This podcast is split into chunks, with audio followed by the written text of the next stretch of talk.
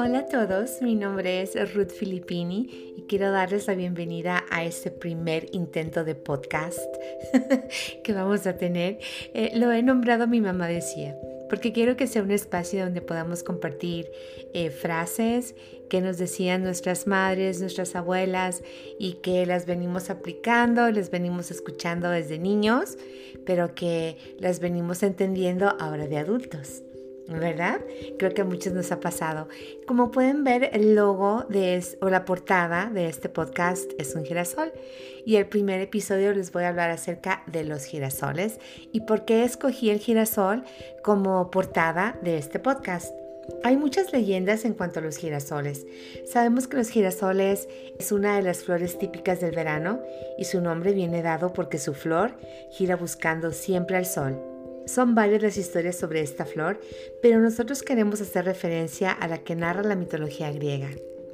Cuenta la leyenda que una joven ninfa del agua, Clitie, hija del dios Océano y de la diosa del mar, Tetis, se enamoró locamente del dios de la luz y del sol, Apolo. Tal era su amor que todos los días seguía su recorrido desde que salía de su palacio por la mañana hasta que llegaba al atardecer por el oeste. Día tras día, Clitia seguía los pasos de su amado con los ojos llenos de amor, hasta el punto que comenzó a olvidarse de comer y de beber. A pesar de esta adoración, nunca ganó los favores de Apolo y los días fueron pasando.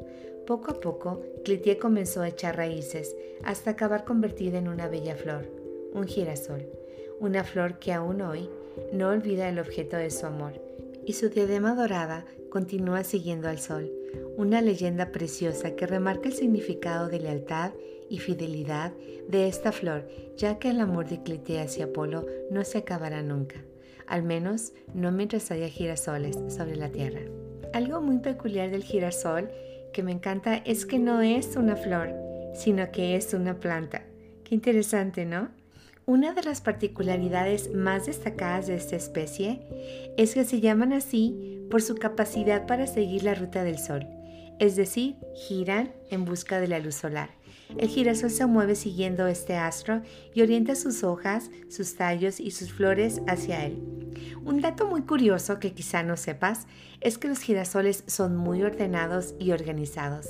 Se considera que tienen una conducta de autoorganización. Buscan en todo momento la luz solar, por lo que, aunque están plantados en el medio de otra vegetación, acabarán por torcerse y moverse hasta que reciban la luz que necesitan.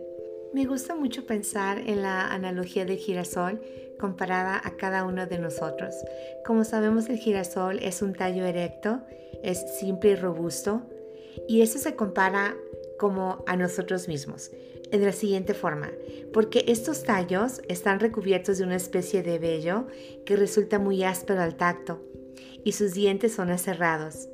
Esta, esta parte me, me recuerda a las asperezas que nosotros cargamos, me recuerda a las imperfecciones que tenemos, a los defectos que siempre nos buscamos. Pero si seguimos analizando el girasol, llegamos hacia sus flores. Las flores del girasol, a diferencia de lo que podamos pensar, son pequeñas y tuberosas. Lo que verdaderamente destaca de esta planta es el capítulo. El tallo del girasol termina en un conjunto de pequeñas flores que a simple vista parecen una flor de gran tamaño. Pero no, es una combinación de varias flores pequeñas. Y esto también me lleva a la analogía de nosotros mismos. ¿Verdad? Generalmente cuando nos vemos al espejo, vemos solamente esta imagen. ¡Pum! Ahí está. Y vemos como una sola cosa. No nos enfocamos en más. Lo mismo pasa cuando volteamos a ver a alguien más, ¿verdad? Volteamos a ver a alguien y lo primero que pensamos es, ¡pum!, un concepto, la primera idea que se nos venga a la mente. Pero realmente no nos podemos pensar que estamos todos hechos de pequeñas florecitas y que al final ese conjunto pequeño crea esa, esa imagen, esa visión de esa flor grande. Lo comparo mucho con nosotros mismos, lo comparo mucho con el hecho de que estamos hechos de pequeñas cosas buenas, ¿verdad? Tenemos el tallo áspero, como dije, las hojas con los dientes cerrados. Eso también es parte de nosotros. nuestros defectos, nuestras debilidades, nuestras incapacidades o nuestras limitaciones, a veces que nosotros mismos ponemos, están ahí, ¿verdad? Pero también entonces están estos pequeños logros, estas pequeñas ah, cosas buenas que hemos hecho a lo largo de nuestros días están estos pequeños triunfos, están nuestras buenas obras, están nuestros buenos pensamientos, están todas aquellas cosas que nos han marcado positivamente, ¿verdad? Y al final tenemos esta gran flor, esta gran imagen. Y este es el punto de este podcast, que podamos enfocarnos siempre en las cosas buenas. Creo que hay demasiado negativismo ya allá afuera eh, que, quiero aclarar antes que todo que no soy ninguna psicóloga, no soy terapeuta, pero me encanta la idea de usar esta plataforma para mandar un mensaje positivo, para compartir un espacio más enriquecedor que pueda contrarrestar de alguna manera tanta negatividad a la que estamos expuestos allá afuera. Mi concepto es solamente un espacio positivo y corto algo que puedas escuchar camino al trabajo, camino a la escuela, cuando vayas a caminar y que no tome demasiado de tu tiempo, sin embargo, que te deje con un buen sabor de boca, que te deje con una lucecita de esperanza.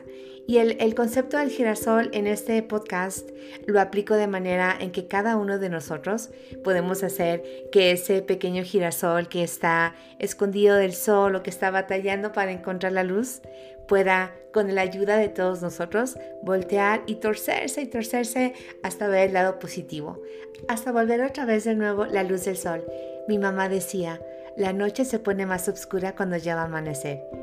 Así es que si tu noche está oscura, si tu rayito de sol todavía no brilla lo suficiente, espero que me acompañes en este podcast, que puedas llevarte un poquito de esa luz, que tu noche sea más corta y que por fin llegue la luz del sol.